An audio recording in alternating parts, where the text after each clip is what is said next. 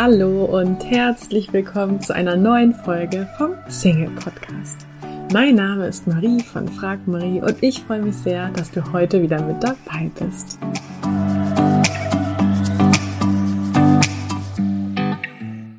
Unser heutiges Thema ist auch sehr prominent in meinem Online-Programm. Und zwar beschäftigen wir uns heute mit der Frage, warum verliebe ich mich nie in die, die mich wollen? Beziehungsweise, warum verlieben sich immer die Falschen in mich? Oder auch anders gesagt, die, die mich wollen, will ich nicht. In der letzten Podcast-Folge, da ging es ja ähm, um das Thema, die, die ich will, wollen mich nicht. Und ja, diese beiden Themen hängen natürlich sehr oft miteinander zusammen. Denn ganz oft geht es einem so, dass, äh, ja, die, die man selber will, die wollen einen nicht. Und die, die man haben kann sozusagen, die will man selber nicht. Und ja, von daher ist heute sozusagen der zweite Teil und heute geht es eben um diesen äh, zweiten Part, nämlich ja, die, die ich, äh, die, die mich wollen, will ich nicht. Hast du auch das Gefühl, ähm, dass sich ja immer die Menschen in dich verlieben, die du gar nicht willst? Dann geht es dir vielleicht wie Sarah. Sarah lernt immer wieder mal Männer kennen. Und ähm, diese Männer finden Sarah auch toll, aber Sarah die Männer nicht. Der eine ist irgendwie gar nicht so ihr Typ, denn Sarah steht eigentlich auf große Männer und ja, der Typ ist eher so ein bisschen kleiner als sie und naja, seine Frisur spricht Sarah auch nicht wirklich an. Dann ist da zum Beispiel noch ein anderer. Ähm, der findet Sarah toll, obwohl sie ihm nicht mal wirklich einen Grund dafür gegeben hat. Und Sarah findet ihn ja irgendwie viel zu nett und naja, dann ist da halt noch einer, der auch auf Sarah steht, aber ähm, ja, den, der gefällt Sarah auch nicht, weil den findet sie irgendwie komisch. Ja, und eines Tages, da lernt Sarah einen Typen kennen, bei dem auf den ersten Blick alles stimmt. Also er ist nett, liebt zu ihr und er ist auch äh, erfolgreich, gut aussehend, charmant. Also ja, im Endeffekt sieht es so aus, ob alles perfekt ist und äh, schon mal sozusagen in die richtige Richtung geht. Und auch noch bevor die beiden sich näher kommt, denkt Sarah sich so, dass äh, dieser Mann könnte ihr persönlicher Sechser im Lotto sein. Und ja, tatsächlich entwickelt sich dann auch zwischen ähm, dem Mann und Sarah etwas. Allerdings, ja, stellt sie dann nach kurzer Zeit fest, dass sie wohl doch nicht so verliebt in ihn ist, wie sie am Anfang eigentlich dachte. Und ja, ihre Zweifel werden immer größer, denn ja, er hat immer Zeit, wenn sie sich mit ihm treffen will, so als ob er keine Hobbys hätte und ja, sein Lachen, das findet Sarah irgendwie auch kindisch und das stört sie auch irgendwie ein bisschen und sie weiß gar nicht, ob, ja, ob sie sich das länger vorstellen kann oder wenn sie das jetzt schon in so einem frühen Stadium stört, dann ist sie sich eben auch nicht sicher, ob sie das dann nicht später auch noch stört, beziehungsweise noch viel mehr stört als jetzt schon. Und ähm, sie trifft sich dann doch noch ein paar Wochen mit ihm, weil sie dem Ganzen natürlich auch eine Chance geben will, muss dann aber feststellen, dass ja aus den beiden halt leider nichts wird und ja, stellt für sich fest, dass sie einfach wohl Pech in der Liebe hat und dass irgendwas einfach immer ist. Sarahs Freunde bezeichnen sie als jemand, der zu hohe Ansprüche hat. Und Sarahs beste Freundin tröstet sie mit den Worten, du bist dem Richtigen eben noch nicht begegnet. Psychologen wissen, dass Sarah nicht Pech in der Liebe hat. Psychologen würden Sarah als sogenannte unbewusste Beziehungsverweigerin bezeichnen.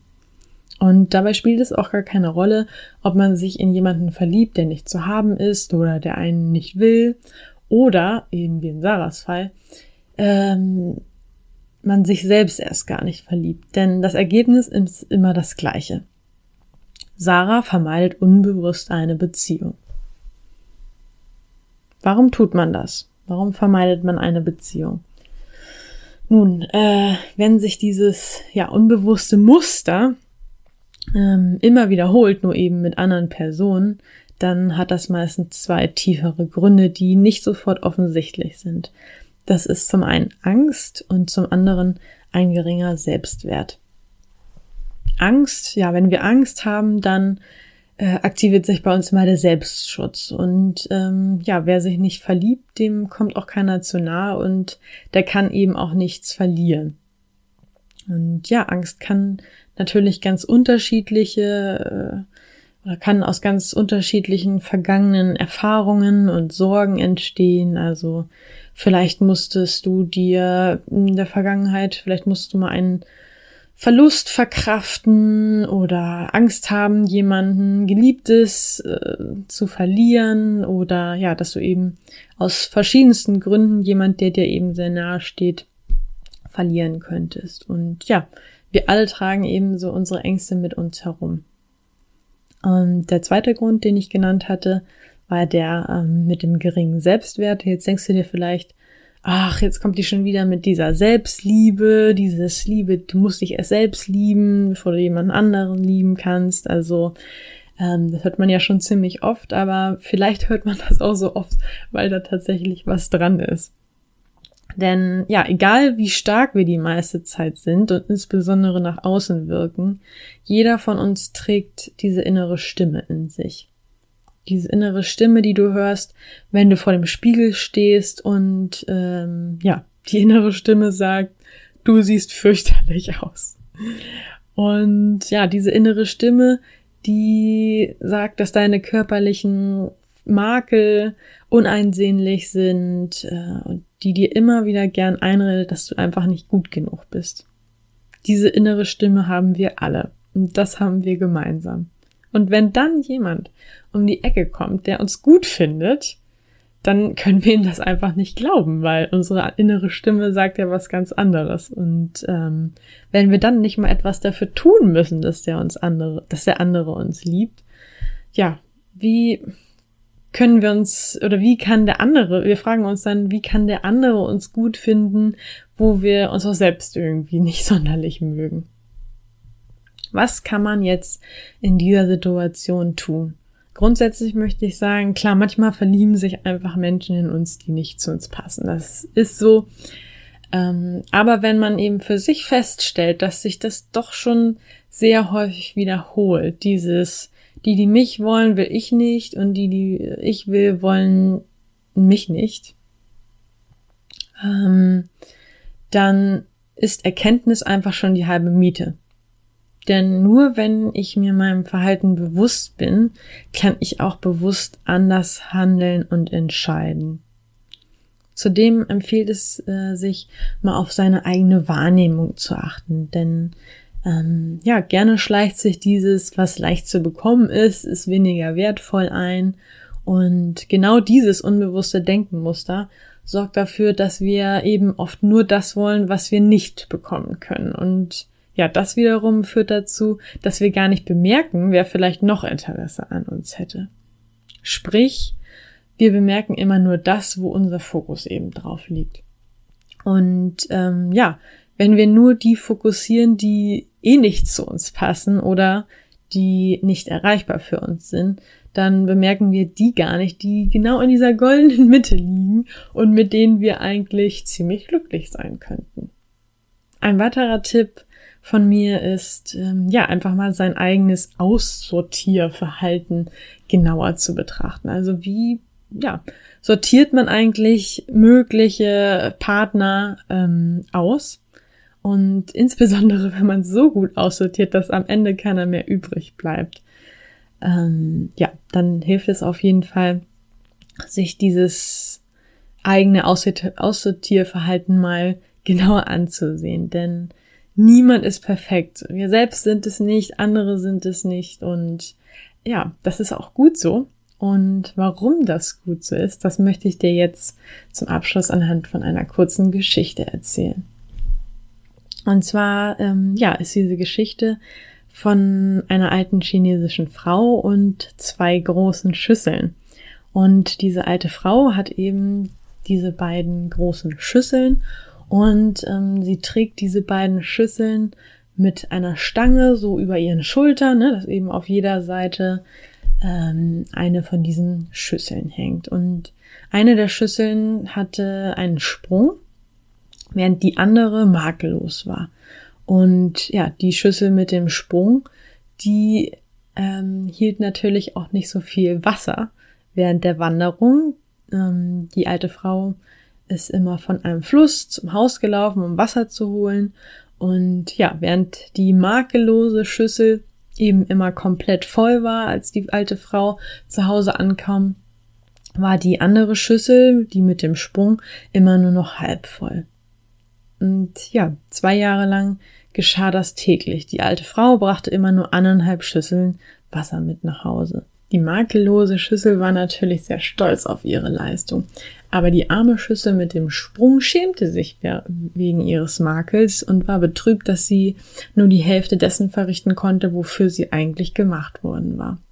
Nach zwei Jahren, die ihr wie ein endloses Versagen vorkam, sprach die Schüssel zu der alten Frau. Ich schäme mich so wegen meines Sprungs, ähm, aus dem den ganzen Weg über immer Wasser läuft.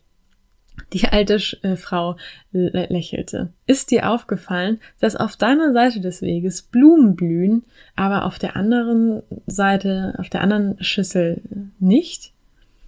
Ich habe auf deiner Seite des Pfades Blumensamen gesät, weil ich mir deines Fehlers oder besser gesagt deiner Einzigartigkeit bewusst bin. Nun gießt du sie jeden Tag, wenn wir nach Hause laufen. Zwei Jahre lang konnte ich diese wunderschönen Blumen pflücken und den Tisch damit schmücken. Wenn du nicht genau so wärst, wie du bist, würde diese Schönheit nicht existieren und unser Haus nicht beehren. Was ist die Botschaft dieser Geschichte? Die Botschaft dieser Geschichte ist, erlaube dir und anderen so zu sein, wie du bist und wie sie sind. Genau deine Schwächen findet jemand anders absolut liebenswert.